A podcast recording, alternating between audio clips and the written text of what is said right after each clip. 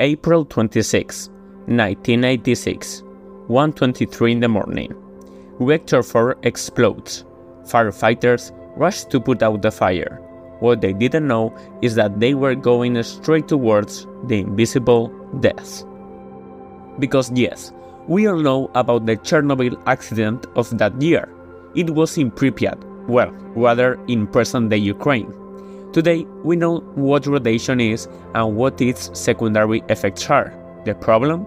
At that time, not much was known about what radiation was.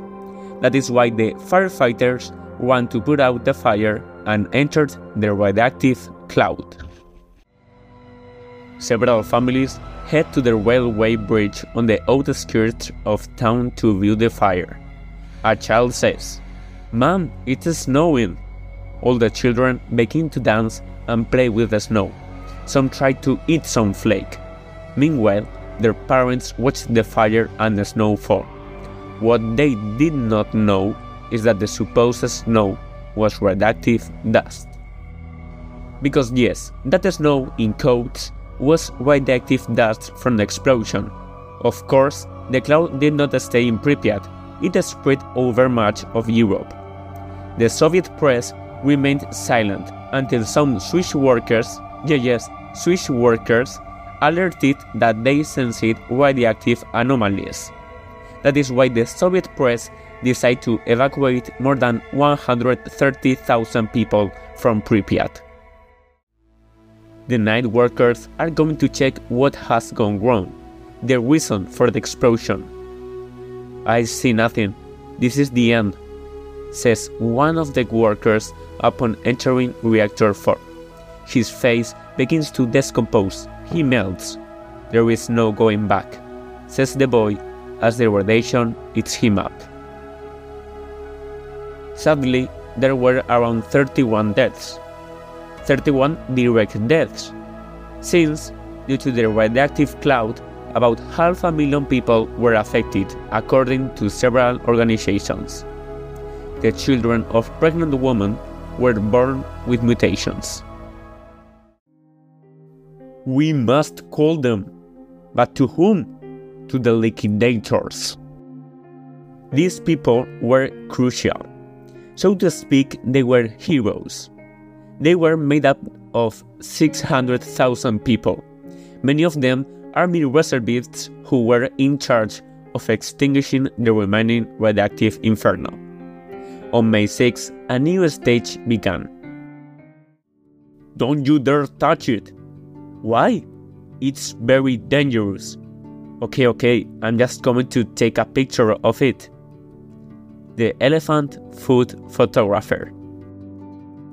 The elephant's foot is an extremely radioactive mass.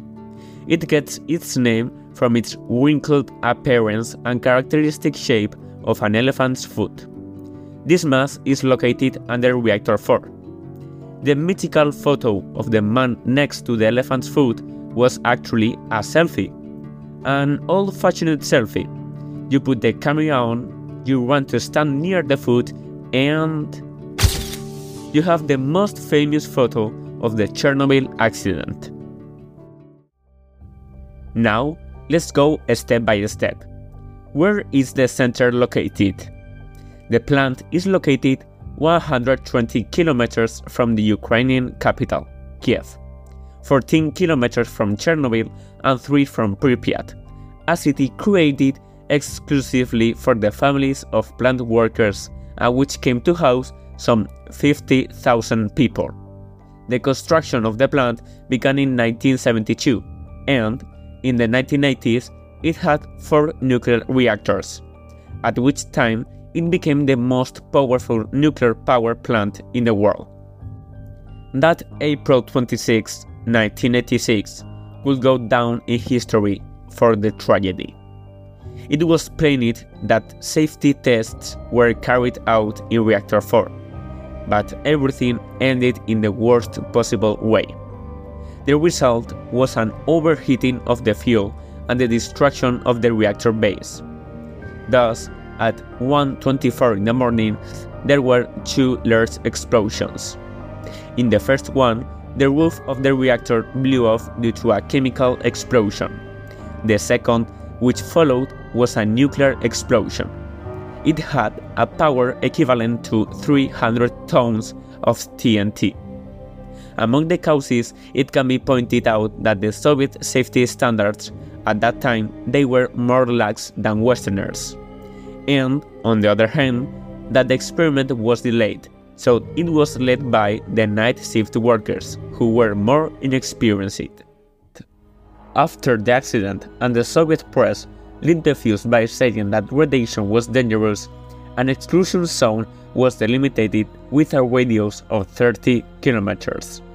On May 2nd, there were more than 130,000 evacuees from the area, and not only Ukrainians, Belarusians also had to flee, as their country was the most affected after Ukraine.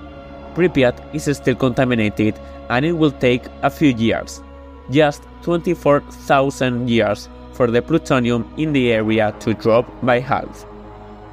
The plant remained operational after the accident as Ukraine was dependent on nuclear power from that plant. In the year 2000, there were no more workers there. So that the radiation did not spread more than it did, a concrete sarcophagus was built. But, unfortunately, its days were numbered.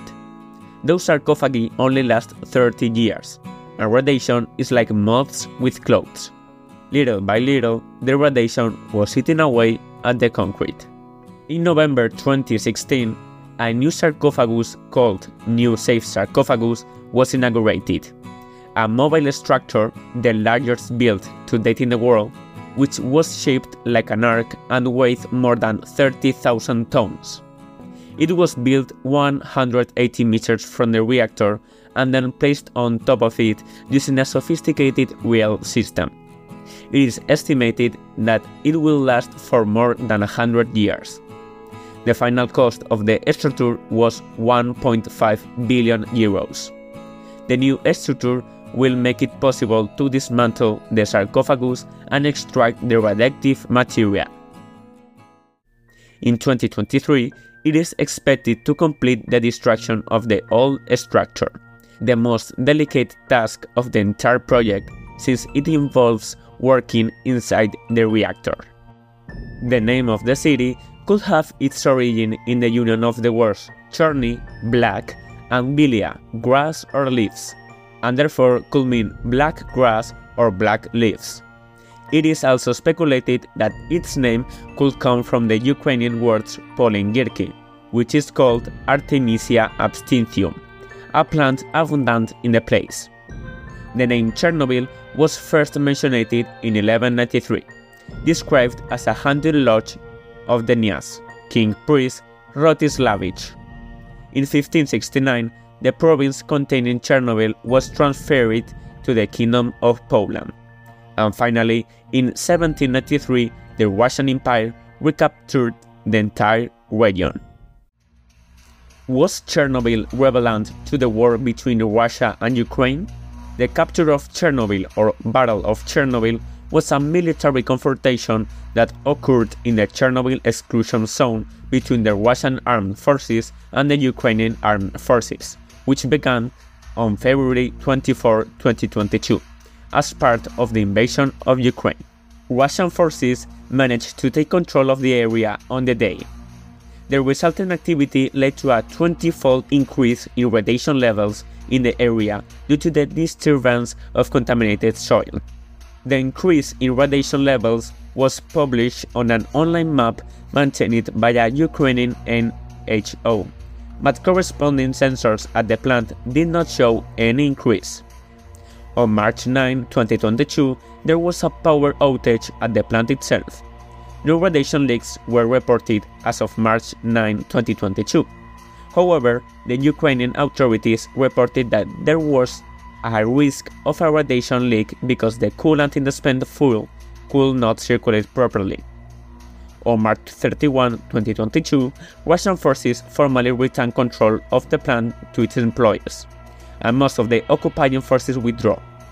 Ukrainian National Guard personnel were transferred to the Belarus as prisoner of war.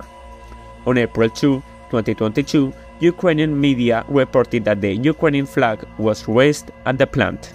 The Chernobyl operator Energoatom claimed that Russian troops had dug trenches in the most contaminated part of the Chernobyl exclusion zone, receiving significant doses of radiation. BBC News gave unconfirmed reports that some were being treated in Belarus. Now, let's go to the present. How is the area currently? In the current Chernobyl, there are still people living, and the vegetation has taken control of the entire area. We can see this in series like The Last of Us, that due to the absence of human activity, vegetation grows uncontrollably. The animals are not far behind either. Apart from the fact that some of them had serious mutations, species that are not very common in the area have appeared and have adapted very well. Some of these animals are the brown bear, the lynx, or the wild boar, among others. There are about 5,000 workers who control the area around the plant. The people I have commented on a few moments ago confessed their reasons for returning to their homes. Ми почуваємося дискримінованими, хочемо повернутися в дитинство у свій дім. You have understood it, right? In case it has not been clear to anyone, I translate it for you. We feel discriminated against. We want to return to our childhood, to our home. And indeed, about 600 people live there and they are a, a great tourist spot. Wait, it is possible to visit Chernobyl? Yes, although there are some limitations such as the stay or the price. But if you are curious like me, I encourage you to visit Chernobyl. On one condition, I am not responsible if you come out with three eyes and four arms. And before saying goodbye, I wanted to make an honorable mention of the HBO Max miniseries Chernobyl. Since the information about the disaster varies, I have taken it from this incredible miniseries that I recommended and encouraged you to watch if you haven't already done so. By the way, HBO hasn't paid me for this, HBO sponsored me. And here is today's podcast, but as always, a curiosity related to the subject. Some bodies from the accident had so much radiation that they had to be buried with lead or concrete coffins so that the radiation did not spread.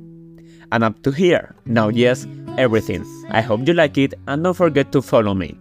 I have also enabled the function that you can send me voice messages with questions about history and or geography, requests and even thanks so that I can put them in the same podcast. The link is in the description. I hope you have been interested in today's topic. Goodbye.